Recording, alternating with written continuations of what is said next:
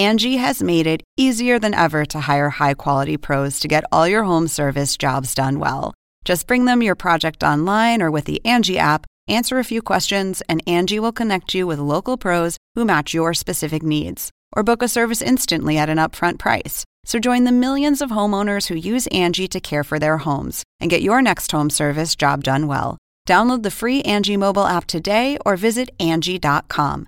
That's A N G I.com.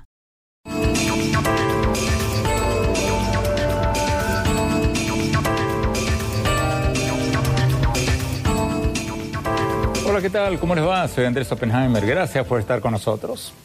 ¿Se vienen tiempos más difíciles en Estados Unidos y América Latina? El Banco Mundial acaba de sacar sus nuevas previsiones económicas para el 2019 y son algo sombrías. La institución financiera internacional con sede en Washington anticipa un bajón generalizado en el crecimiento de la economía mundial y dice que América Latina es la región que va a sufrir la mayor caída en las perspectivas de crecimiento. Pero, ¿qué significa este pronóstico del Banco Mundial? ¿Se viene una crisis mundial? ¿Vamos a tener que salir a vender las joyas de la abuela? ¿O lo que vamos a ver es algo menos dramático? Va a ser algo como que lo que los economistas llaman una desaceleración económica, o sea, que la economía va a seguir creciendo, pero más lentamente. Hoy le vamos a preguntar todo esto al vicepresidente del Banco Mundial, para América Latina y el Caribe, Axel Van Rotzenburg. Y también vamos a hablar con Brian Winter, el director de la revista America's Quarterly, quien acaba de publicar un artículo de portada sobre América Latina titulado El día después de la borrachera, o la cruda, como dicen en México.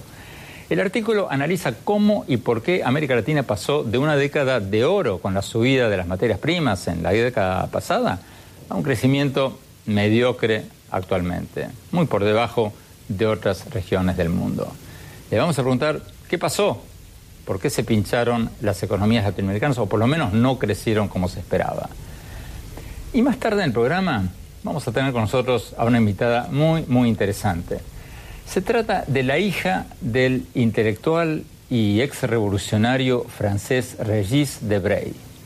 Muchos de ustedes lo recordarán. Es el filósofo que se fue a Bolivia en 1967 para unirse a la guerrilla del Che Guevara. Ahí fue arrestado y condenado a 30 años de prisión. Eso dio lugar a una campaña mundial del gobierno francés para liberarlo. Y luego surgieron acusaciones de que Debray habría traicionado al Che Guevara al informar a sus interrogadores dónde estaba el líder guerrillero del Che Guevara. Ahora, muchos años después, la hija de Regis Debray, Laurence Debray, acaba de escribir un libro llamado Hija de Revolucionarios. Este libro. Ahí cuenta la historia de sus padres y la de ella misma. Cómo la mandaron de joven a Cuba a un campamento de formación de revolucionarios, su transición de eso a banquera en Nueva York. Le vamos a preguntar sobre su vida y cómo ve la realidad actual en Cuba, Venezuela, México y otros países que viajó en su juventud como hija de revolucionarios y a los que regresó recientemente. Y vamos a hablar también de la trágica muerte del expresidente peruano Alan García. Bueno, empecemos con el reporte del Banco Mundial. El Banco Mundial, como decíamos recién, acaba de pronosticar que la economía mundial va a crecer menos de lo que se esperaba y que la economía de América Latina y el Caribe va a crecer apenas un 0.9% este año, o sea, muy poco o prácticamente nada si tenemos en cuenta el crecimiento poblacional. Eh, doctor von Trossenburg, muchas gracias por estar con nosotros. Gracias. ¿Por qué están pronosticando ustedes este bajón o desaceleración o como querramos llamarla, esta caída en las perspectivas eh, del crecimiento de América Latina? ¿Qué, ¿Qué, está pasando? Bueno, yo creo que hay que, hay que dedramatizar un poco este, ese, ese número. Porque lo que está ocurriendo hoy en día es una deceleración uh, del crecimiento global del mundo en todas las partes del mundo. Entonces, uh, América Latina no puede aislarse de esa, esa tendencia. Esas son tendencias uh, causadas por la, la, baja de los precios de los commodities. De las materias primas. una, correcto, la deceleración de la economía china una deceleración de la economía europea. Entonces hay factores que afectan también la, la economía de América Latina. Y hay otros factores que determinan la deceleración en América Latina. Pero América Latina está creciendo menos que el promedio mundial. Pero hay que, hay que explicar eso, porque este uh, pronóstico que, que, que, a usted que se refiere, eh, este 0.9, incluye Venezuela. Pero Venezuela es parte de América Latina, ¿o no? Correctamente, pero lo que está ocurriendo con el, eh, la economía venezolana es un colapso y nosotros, nuestro pronóstico incluye una caída en este año de 25%. Una caída de Producto Bruto venezolano del 25%. Entonces, si uno excluye eh, eh, Venezuela del pronóstico, en realidad lo que está ocurriendo es que la economía uh, uh, de América Latina va a crecer de un punto, un punto a un punto nueve en este año. Entonces hay un aumento más fuerte. Entonces hay que reconocer que, claramente la, lo que está ocurriendo en Venezuela afecta el pronóstico global. Bueno, pero no es un poco ponerle buena cara al buen no están siendo un poquito políticamente correctos ustedes al decir, bueno, vamos a contar América Latina sin Venezuela. Bueno, con ese criterio teníamos que contar Estados Unidos sin Nueva York o sin eh, California. Eh, o sea. Correcto, correcto, pero eh, es siempre importante cuando se habla en Europa, se distingue entre Alemania y otros países. Entonces yo creo que hay que diferenciar. América Latina tiene muchas tendencias positivas, pero hay también tendencias uh, negativas como por ejemplo Venezuela, uh, Venezuela, Si uno toma por ejemplo la economía brasileña, la, el crecimiento este año va a ser el doble del año pasado. Entonces ahí hay una tendencia muy positiva.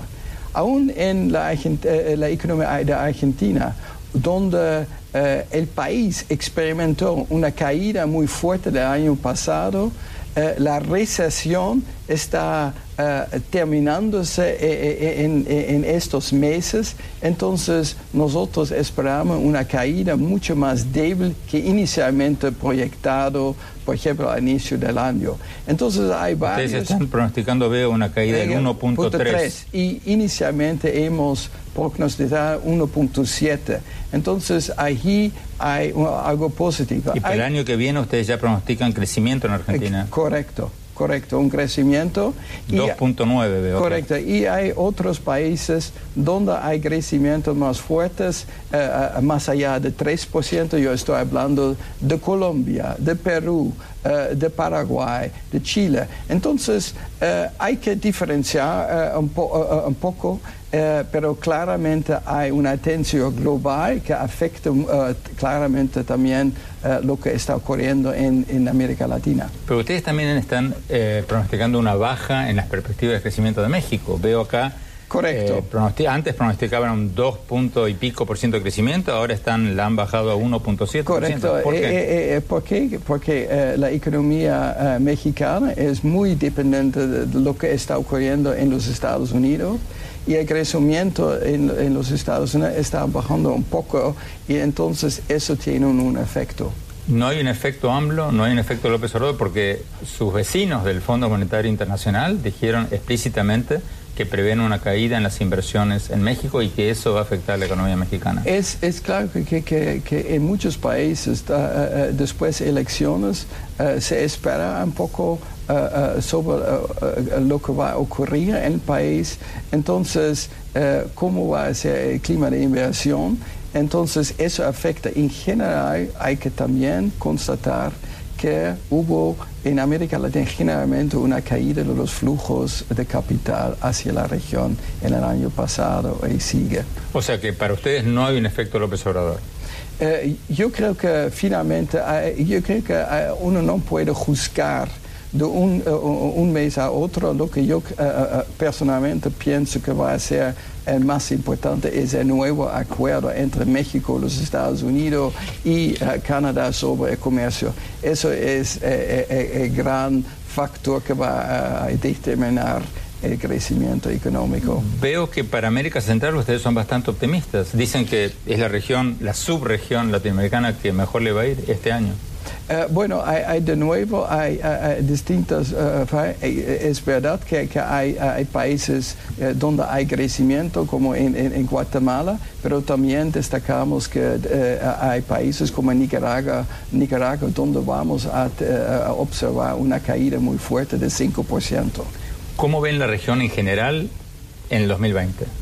En mi evento yo creo que eh, eh, la región tiene mucho uh, potencial y puede la de recuperar el crecimiento económico, pero hay desafíos. El desafío ciertamente de macro, de ordenar las, las, cuentas fiscales, pero la necesidad también de trabajar sobre los temas estructurales y tomando también en cuenta el tema social hay nuevos desafíos que nosotros jamás hemos observado en el pasado, son los flujos de migraciones que, que, te, eh, que implica un cargo adicional a las economías. De eso le quiero preguntar ahora. Tenemos que ir a un corte. Cuando hablamos le quiero preguntar sobre Venezuela un poco más específicamente. Usted acaba de decir un 25% de caída.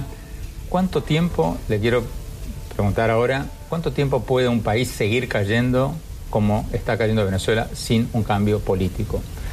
Vamos a un corte, ya volvemos.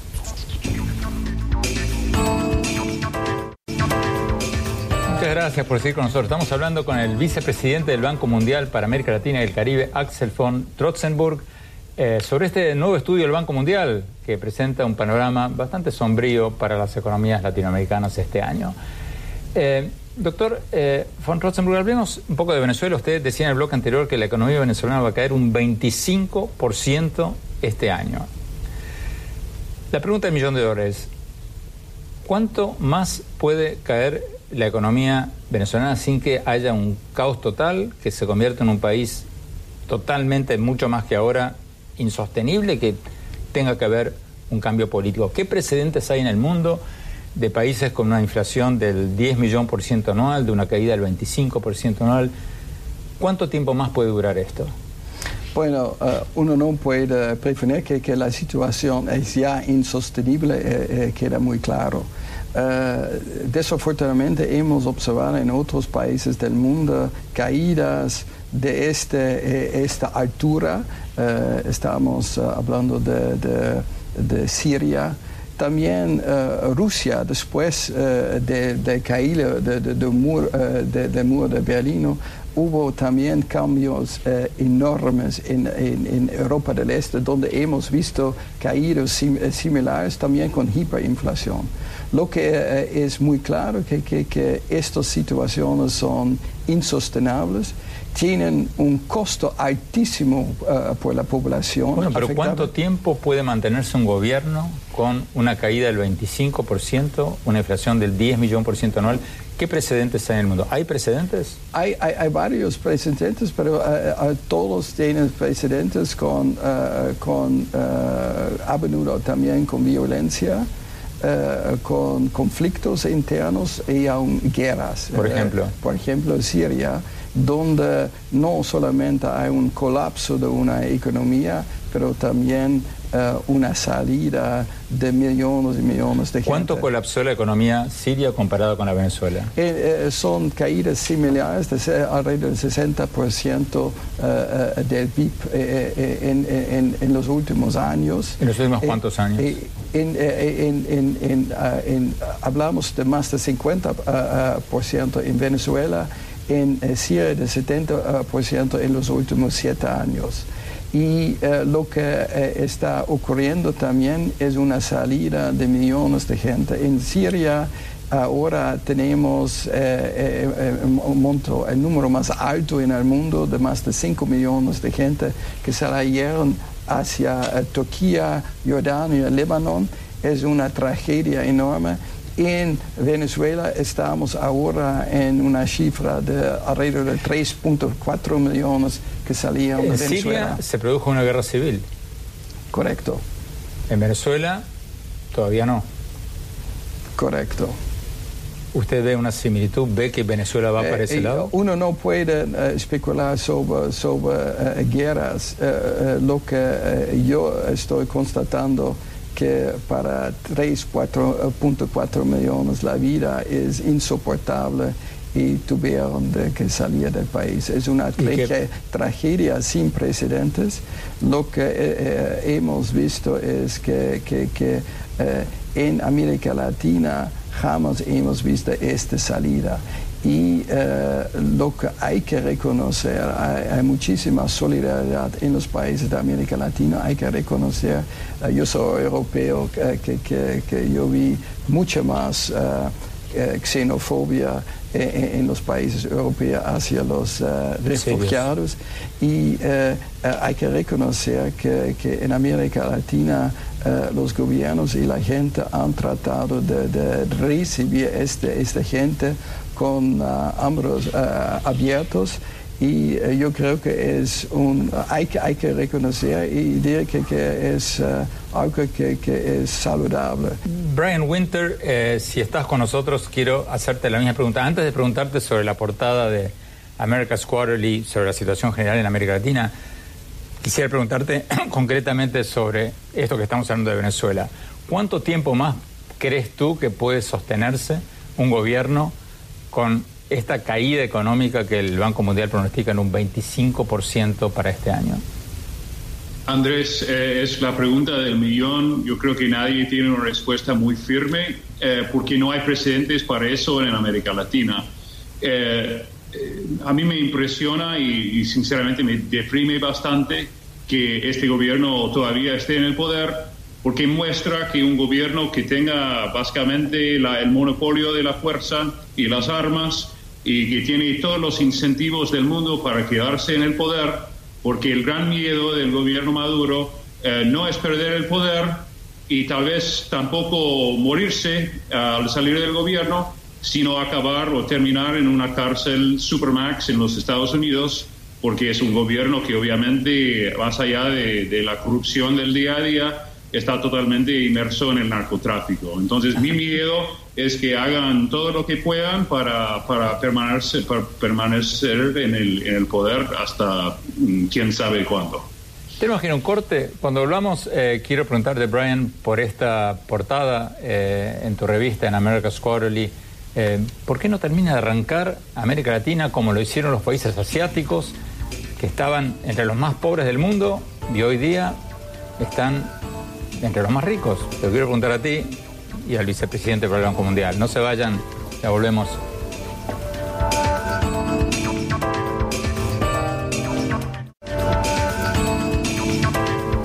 Muchas gracias por seguir con nosotros. Estamos hablando con el vicepresidente del Banco Mundial para América Latina y el Caribe, Axel Van Trotzenburg, y con Brian Winter, el editor de la revista America's Quarterly, que acaba de sacar un artículo de portada titulado el día después de la borrachera o, la cruda, como dicen en México. El artículo analiza cómo y por qué América Latina pasó de una década de oro, con la subida del precio de las materias primas, a un crecimiento mediocre o bajo actualmente. Textualmente, o más o menos parafraseándolo, el artículo dice que a menos que haya un milagro de último momento, el crecimiento económico promedio de América Latina será de apenas un 2.2% en esta década muy por debajo del crecimiento global del 3.8% y por debajo de otros mercados emergentes como los países emergentes de Asia, que van a crecer un 7.1% promedio esta década, y hasta por debajo del África subsahariana, que va a crecer un promedio del 4.1%. Y el artículo agrega que la historia generalizada en América Latina en esta década ha sido una historia de desilusión en países como México, Colombia y Argentina, o de tragedia como en Venezuela. Brian Winter, ¿qué conclusión sacaron ustedes de por qué América Latina está creciendo tanto menos que otras regiones del mundo? Ustedes, ¿por qué piensan ustedes que se pinchó América Latina después de tener una década tan increíble, una bonanza económica? Con el aumento de las materias primas en la década pasada. ¿Qué pasó? Algo que vimos, Andrés, es que en América Latina se habla mucho de los ismos, ¿no? Se habla, se echa la culpa al socialismo, al neoliberalismo, al fripanismo en México, al peronismo en Argentina, pero algo, algo que vimos que tiene en común casi toda la región es que no se invierte lo suficiente para mejorar la productividad, que es básicamente la esencia del crecimiento, del crecimiento económico. Todos sabíamos que los precios, eh, que el gran auge, el gran boom que vivió la región en la década del 2000, lo que nosotros llamamos ahora la, gran fiesta, la borrachera, si quieres, eh, sabíamos que los precios de, los, de las materias primas iban a bajar. Lo que se debería haber hecho en esa época era invertir más y hacer las reformas también para que la, la inversión fuese más atractiva. Ahora en esta década hemos, vimos, hemos visto las consecuencias de esa falta de inversión. En el mundo, como porcentaje del PIB, solo la África subsahariana eh, invierte menos que América Latina. Y eso es, eh, eh, de, nuevamente, se puede echar la culpa a todos los ismos que quieras, pero si no hay la inversión suficiente, las economías no van a crecer. Eh, Axel von Rosen, tú estuviste a cargo de, Asia en el Banco Mundial. Em, la misma pregunta que le hacía Brian recién. ¿Por qué los países asiáticos están creciendo tanto más que los latinoamericanos? Yo creo que hay varios. Primero, eh, eh, se maneja mucho mejor los ciclos de, las, primas, las materias primas. Entonces, eh, Australia puede evitar una recesión a pesar eh, de también está afectado por los eh, subes y bajos de los precios. o sea, toman políticas, lo que los chilenos llaman políticas contracíclicas. Ahorran en los años buenos para tener en los años malos. La otra es mucha más atención a, la agenda de, mantener la productividad, la competitividad, son las reformas, reformas microeconómicas la educación, hay que invertir en la educación, no solamente en la cobertura, que es, muy buena en, América Latina, pero hay, grandes desafíos con la calidad y finalmente tomar una visión mucho más de largo plazo. Cuando yo estuve encargado de la región de Asia del Este, en China hemos hecho un estudio China 2030 eh, y en Vietnam, uh, Vietnam 2035, pensando cómo uno, uh, dónde uno quiere ir y cuáles serían las políticas necesarias para lograr ese objetivo de aumentar el crecimiento económico, pero eso es no solamente para su, su objetivo, pero en China uno está hablando de crear empleo. China tiene que crear cada año 13 millones de, nuevos eh, eh, eh, puestos. Entonces hay que concentrarse sobre esa política. Yo creo que ¿Ese estudio lo pidieron los chinos o lo hicieron ustedes? De moto propia. el gobierno chino en realidad fue el, primer ministro Li Keqiang que ha, preguntado al Banco Mundial a trabajar con ellos, con ellos sobre este tema. Entonces me parece muy importante que haya también mucho más enfoque sobre el mediano o largo plazo, donde eh, América Latina quiere ubicarse en 10 o 15 años y allí que, eh, eh, pensar cuáles serían las políticas necesarias. Políticas de Estado en lugar de apagar incendios. Correcto. Brian Winter, ¿tú crees que vamos a llegar a eso en algún momento? Porque venimos hablando de eso hace décadas. Somos cortoplacistas, pensamos en este año con suerte y no planeamos por el futuro. ¿Tú ves algún atisbo de, cambio en esto? Puede ser, el cambio siempre es posible, pero primero antes de hablar del cambio, solo una estadística medio deprimente para reforzar un poco lo que acaba de decir el doctor Axel. Eh, un estudio del, del BID, del Banco Interamericano de Desarrollo del año pasado, dijo que si América Latina hubiese invertido en los mismos porcentajes y la misma eficiencia que la Asia emergente en los últimos 50 años sería dos veces más rica eh, de lo que es en el día de hoy. O sea, ese es un estudio que tal vez a los economistas eh, les gusta mucho, o sea, es una realidad alternativa, pero te pinta, te muestra claramente cuál es eh, el origen del, problema. Y mira, eh, es cierto lo que dijo el doctor Excel también, que eh, el desastre en Venezuela es parte de esas proyecciones sombrías sobre el crecimiento del PIB en los últimos años y, en los años a futuro, pero también seamos sinceros, Eh, Brasil eh, también, el gigante de la región, ha crecido más de, eh, tuvo la recesión más grave de su historia en los últimos años. También las revisiones para este año, el año que viene, en, los últimos, en las últimas semanas, han sido revisadas dramáticamente para abajo. Ahora se espera que Brasil crezca menos de 2%. México también se espera que crece menos de 2%. Argentina todavía en recesión, recesión, y ahí tienes los tres principales eh, economías de la región. Entonces, no, no creo que sea un problema que sea explicado principalmente por Venezuela.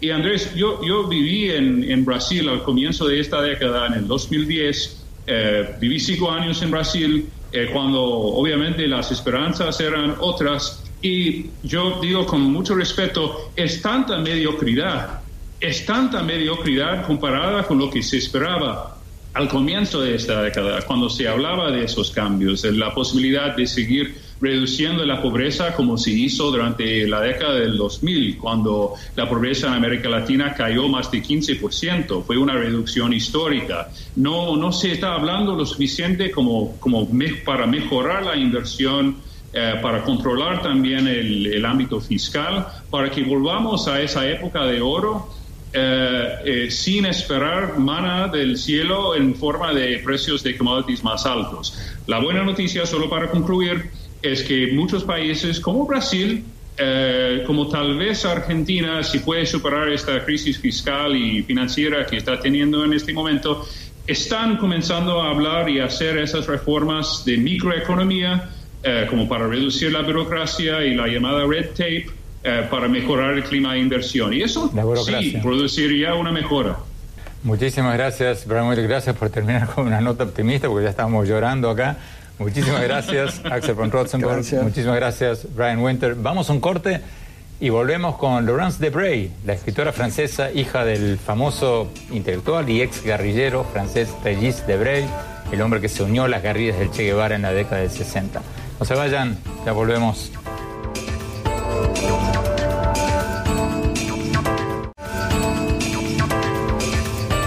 Gracias por seguir con nosotros. Como les comentábamos al principio del programa, tenemos con nosotros una invitada muy interesante, Laurence Debray. Es la hija del filósofo y ex revolucionario francés Regis Debray. Muchos de ustedes lo recuerdan. Es el intelectual francés que se unió en Bolivia a la guerrilla del Che Guevara en 1967. Fue apresado, condenado a 30 años de prisión. Se originó una campaña mundial para lograr su liberación y luego surgieron acusaciones de que Debray habría traicionado al Che Guevara al revelarle a sus interrogadores el lugar donde estaba escondido el Che.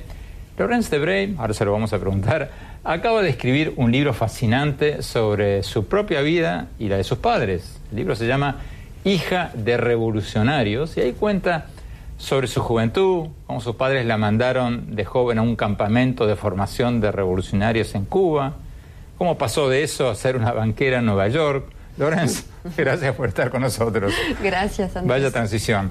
Lorenz, eh, ¿qué te llevó a escribir este libro?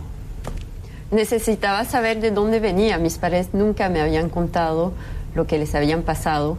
Nunca. Yo eh, aprendí por casualidad que mi padre había ido a la cárcel en, en eh, en el colegio, tenía como seis o siete años, un compañero me dijo, pero tu padre fue prisionero y regresé y, preguntándoles... Y, no, no, no, era, eh, me decía, es una vieja historia. Estaba en la primera plana de todos los diarios del mundo en esa época. Pero yo, no, yo nací después, yo nací después, pero luego pidiéndoles explicaciones nunca pudieron darme ninguna. Y necesitaba saber más de dónde venía, de, de qué ¿Los entrevistaste? Intenté entrevistarlos, pero no hablaron mucho, entonces como soy historiadora, fui a ver archivos, a consultar eh, amigos de ellos, la prensa local. ¿Quiénes son tus padres? Mira, mi padre es un, hijo de una alta, de la alta burguesía francesa. Ya su madre estaba metida en política, lo que era muy inusual a esa época que una mujer tenga un, eh, cargos eh, públicos tan altos, pero del lado golista, ¿no? Y de, de Gaulle. De De Gaulle y em, es un joven brillante, alumno, filósofo, mientras sus amigos eh, hablan de revolución en, en los cafés del barrio latino. Él se va de París.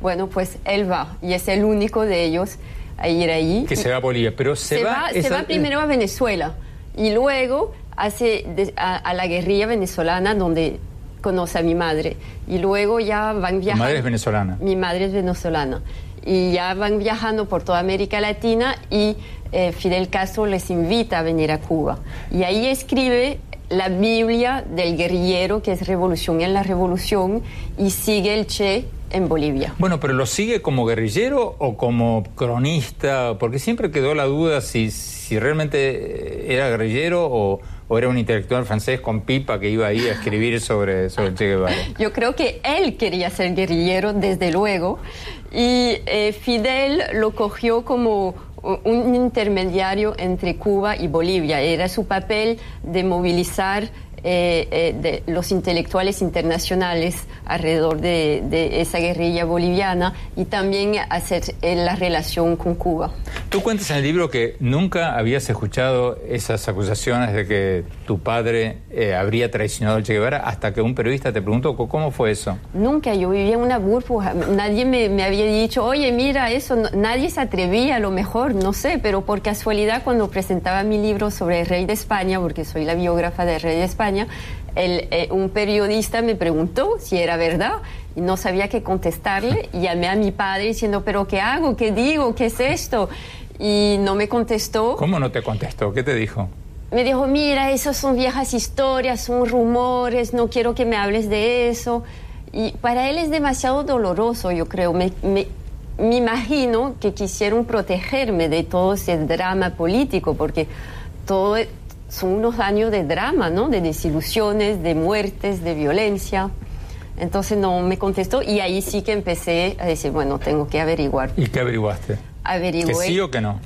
Claro que mi padre no, que los, los americanos ya lo sabían todo y no necesitaban a mi padre para, para tener más informaciones. Tenemos que ir a un corte. Cuando volvamos, seguimos con Lorenzo de y quiero preguntarte sobre tu cena con Hugo Chávez. No se vayan, ya volvemos.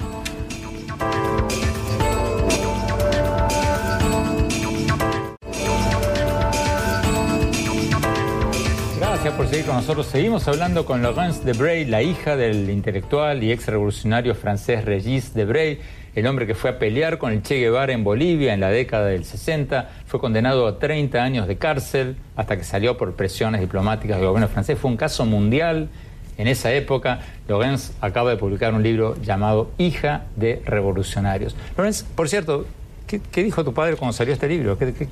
cómo reaccionó? Mal. Me dijo que era muy malo, que no se iba a vender. libro era malo?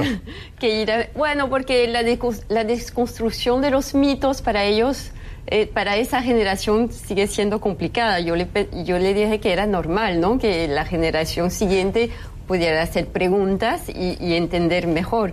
Pero ya, y ya cuando tuve tres premios literarios, se puso, ya dejó de criticarlo.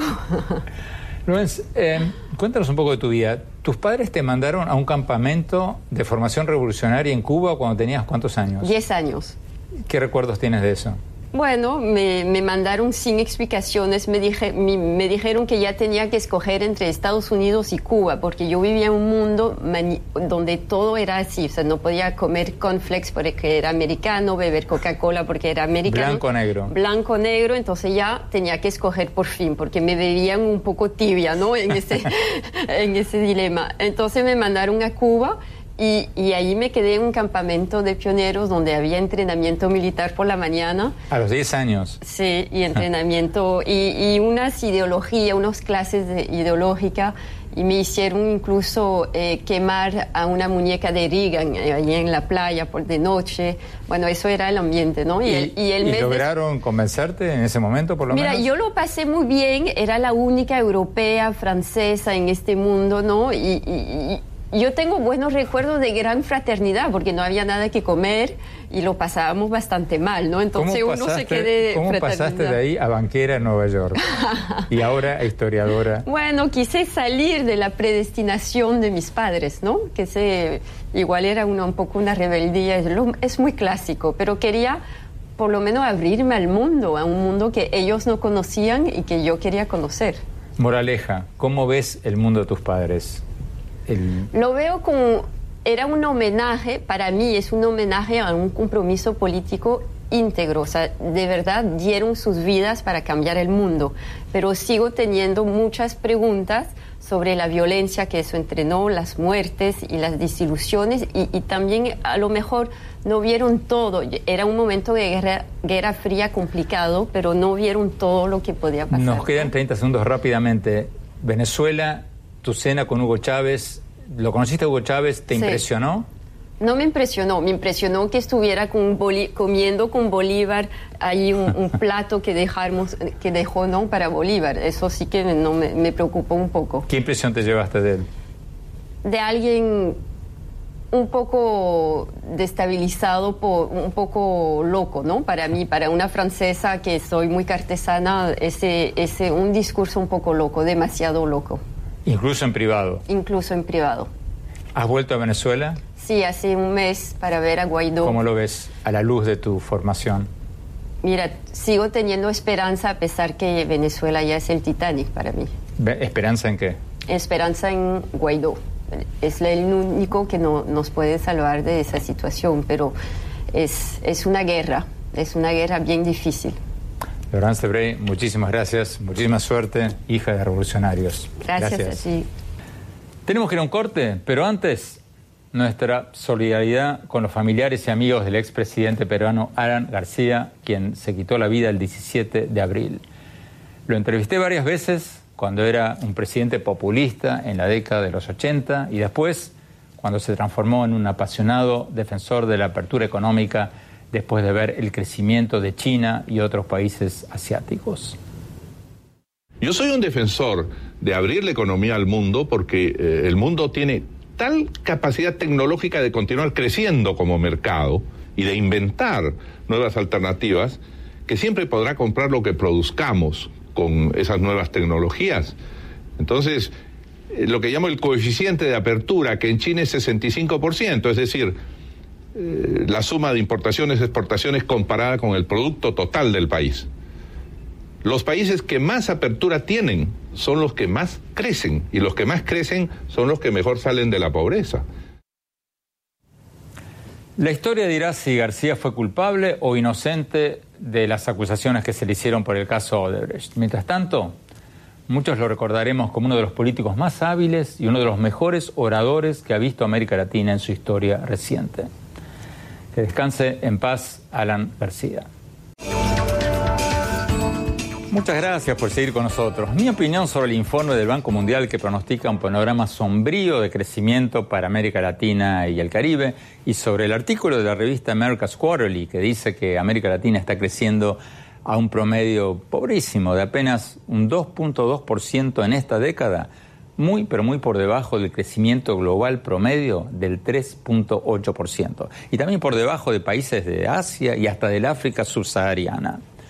Entonces la gran pregunta, ¿por qué somos la región de menor crecimiento económico del mundo?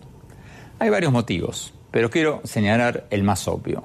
Muchos de nuestros países gastan más de lo que ganan y entonces muy pocos invierten porque piensan con razón que este globo se pincha en cualquier momento. Lo hemos visto muchísimas veces. Suben los precios de las materias primas y surgen gobiernos populistas que gastan como si no hubiera mañana. Dicen que encontraron una nueva fórmula económica, un nuevo modelo económico, le ponen una etiqueta bonita y regalan, regalan, regalan. Y después, cuando dejan de subir los precios de las materias primas, viene la crisis, los votantes los derrotan en las urnas y suben gobiernos responsables, pero que heredan una economía insostenible. Y entonces los populistas, que ahora están en la oposición, le dicen a la gente, con nosotros estaban mejor, con nosotros se compraron el autito, con nosotros se compraron el televisor. Y claro, claro que estaban mejor. Si gastaron hasta lo que no tenían, hipotecaron varias generaciones. Fíjense el caso de Venezuela. Cuando Chávez estaba en el poder, el petróleo llegó a valer 146 dólares por barril.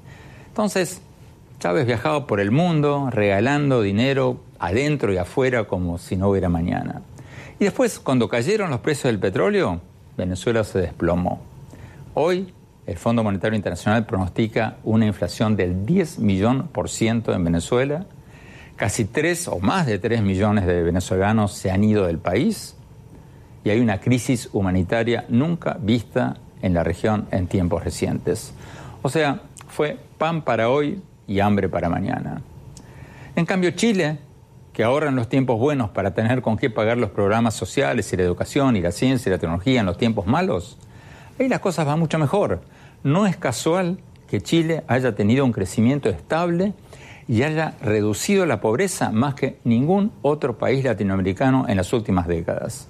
La redujeron del 30% de la población, la pobreza, al 10.7% actualmente, según cifras de la CEPAL de las Naciones Unidas.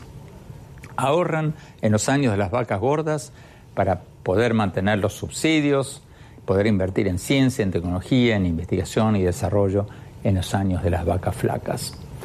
No es una gran ciencia, pero muchos países de América Latina todavía no han aprendido esa lección.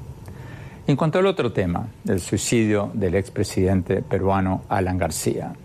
Como decíamos en el bloque anterior, la historia va a decir si fue culpable o no de los cargos que se le hicieron en el caso Odebrecht, pero creo que hay que señalar que es algo irónico que Perú tiene varios expresidentes presos o enjuiciados, cinco si mal no recuerdo, incluyendo Alejandro Toledo, Yanta Humala, Pedro Pablo Kosinski, ahora uno que se quitó la vida, mientras que otros países que recibieron muchísimo más en sobornos de Odebrecht, allí no se ha procesado a nadie.